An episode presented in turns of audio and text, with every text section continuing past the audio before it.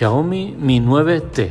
Ya es oficial, ya lo tenemos aquí, hay que analizar si vale la pena o no comprarlo. Estamos ante un terminal extraño, y me explico, extraño porque es un terminal que se supone que es de gama alta, Mi 9, pero al añadir la T ya cambia todo, varía un poco todo y nos, nos convierte en un teléfono que se supone que es de gama alta en un Snapdragon 730.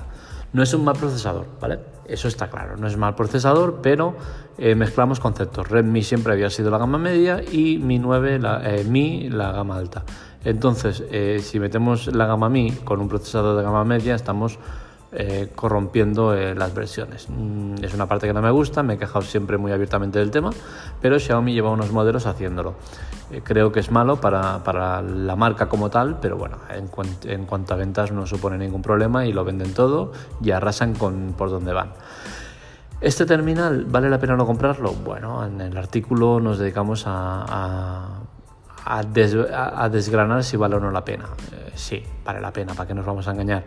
Tendremos dos versiones, una de 64 de 128 de ROM, las dos vienen con 6 de RAM y los precios son, son bastante interesantes, 339 y 3, no, 329 perdón, y 369.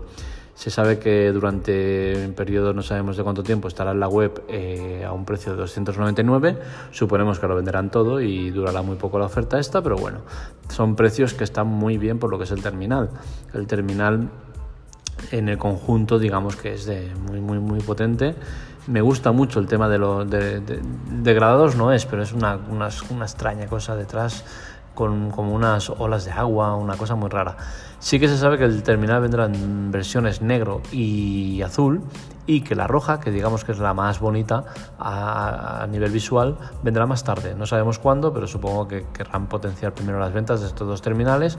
Es algo que no, no sale de, de, de, madre, suele ser habitual en, en este tipo de compañías sacar unos colores especiales para, para venderlos y luego guardarse los potentes para más adelante. Cuando esté ya un poco bajando la cosa, te pegan el, el pelotazo con el, con el color bonito. Mm, cosas del terminal, triple cámara, se lo firma Sony, eh, muy bien, todo muy bonito. Ya hablamos de, de, este terminal cuando salió el Redmi K20, que es exactamente el mismo, pero cambiado el nombre. El tema de la cámara retráctil, personalmente no me gusta, pero sí que me gusta cualquier cosa que no sea el notch en pantalla. Entonces esto nos anula el notch en pantalla, con la cual cosa bien bien y como es una cosa que no usaría mucho porque yo la cámara delantera no la uso prácticamente para nada, pues no me supone ningún problema eh, más allá de eso. Que sea más o menos fiable, pues ya veremos. Sabemos que el OnePlus tiene el mismo sistema y se han visto vídeos donde la gente los usa como abre, abre latas, abre botellas de, cerveza. O sea, es en teoría resistente y se supone que bueno ante una caída pues puede resultar dañado, sí, pero bueno, es algo que no debería eh, salirse mucho más allá. Un tema que me preocupa es que existe o parece que existe una versión de Mi 9T Pro. ¿Esto qué significa? Pues que estamos ante un problema de mercado, porque si yo sé que hay un Mi 9T Pro, pues posiblemente quiera ese teléfono y no quiera el Mi 9T. Valdrá más caro, evidente, pero viene eh, con el Snapdragon 855. A mí personalmente, que soy de jugar a, a juegos potentes como PUG, eh, me viene mucho mejor el Snapdragon 855 que no el Snapdragon 730. Pero claro, no sabemos si va a llegar al mercado español. En oficinas de Xiaomi no saben nada del tema. Entonces es algo que para mí es perjudicial para la compañía. La compañía había contenido el tema de la importación, había conseguido que la gente se compre los teléfonos en sitios uh, autorizados y en, la, y en la tienda oficial y dejar un poco el tema de la importación. Mm, motivos, mm, porque directamente ellos, como te cambiaran la RUM, al, al actualizar eh, te petaban el teléfono y se te quedaba inutilizado. Hay maneras de recuperarlo, pero bueno, eh, para un usuario básico medio mm, es teléfono pisapapeles. Con la cual cosa, con esto habían metido el miedo a, a la gente, pero el, el sacar terminales y, y no destinarlos a ciertos mercados, pues es peligroso. También se hablaba de que el Mi 9T podría, eh, Pro podría llegar en modo de Pocophone F2, pero parece ser que la cosa del Pocophone no está muy clara y posiblemente Pocophone haya sido un fracaso y no vaya más allá. Yo personalmente lo creo, porque nunca he le he visto sentido a esto y menos con terminales como el que sale. Si sale el Mi 9T Pro, que se supone que es un gama alta, pero con un procesador de gama media, este podría estar perfectamente englobado en Redmi, pero como ya lo tienen con el Redmi K20, pues eh, podría pasar a Pocophone eh, F2. Pero no tiene pinta de que vaya a salir. Entonces, eh, todo este tema interno de Xiaomi, de esto para aquí, esto para allá, esto lo meto en este mercado, esto no, esto lo cambio de nombre y lo tal, a mí no me gusta. No me gusta porque como investigo mucho, eh, pues mm, sé que existen, sé que pueden llegar, puede que no, tal. A un usuario de a pie, pues supongo que no le importará demasiado porque no, no va más allá, pero si vas un poco más allá y ves este tipo de cosas, pues no gustan. No me gustó en su día que el Redmi K20 aquí no llegara como tal y lo metieran como el Mi 9T, porque ya se sabe desde hace tiempo que iba a ser así.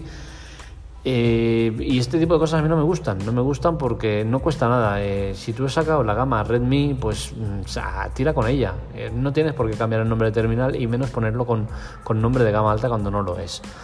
Pero bueno, quitando estos detalles, pues sí, el teléfono es una pasada, es muy bonito, es una opción a tener en cuenta. Mm, personalmente no creo que lo compre porque yo estoy muy contento con el, con el iPhone 8 Plus y más porque el tema de, presión en pantalla eh, a mí me va realmente bien y no sé si este lo tendría.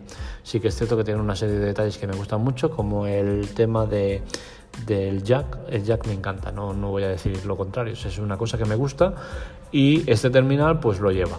¿Por qué lo lleva? Pues porque se supone que es un gama media, eh, camuflado en un gama alta. Y entonces la gama media normalmente suele llevar el jack todavía, que acabarán retirándolo, pero bueno, siguen habiendo bastantes terminales que lo llevan.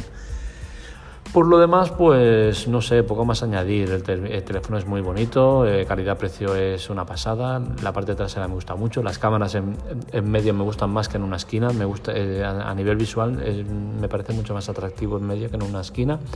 Y bien, es un terminal que me gusta. Lo recomiendo, por supuesto, al precio de 2,99 en precio de promoción es una pasada. Lo de la carga rápida de 18 vatios es una pasada, se va a ir súper rápido cargando. Y bien, en calidad-precio me parece que es lo mejor que te puedes encontrar en el mercado. Así que si tienes pensado cambiar de teléfono, este es sin duda una de las mejores opciones que hay en el mercado. Eh, comprar el Redmi Note 7 o este. Todo dependerá del dinero que quieras invertir. Sí que es cierto que estamos hablando de 100 euros de diferencia, que es un precio bastante diferenciado. ¿eh? Estamos entre un gama media bien y un gama media alta camuflado así tal. Y bueno, poco más. Si queréis seguirme, ya sabéis, en las redes sociales, en Telegram, en Twitter, en todos lados estoy. Esto estará colgado en Anchor de manera directa y a la hora, dos horas, aparece en Spotify y podcast. Espero que os haya gustado y nada, aquí estamos.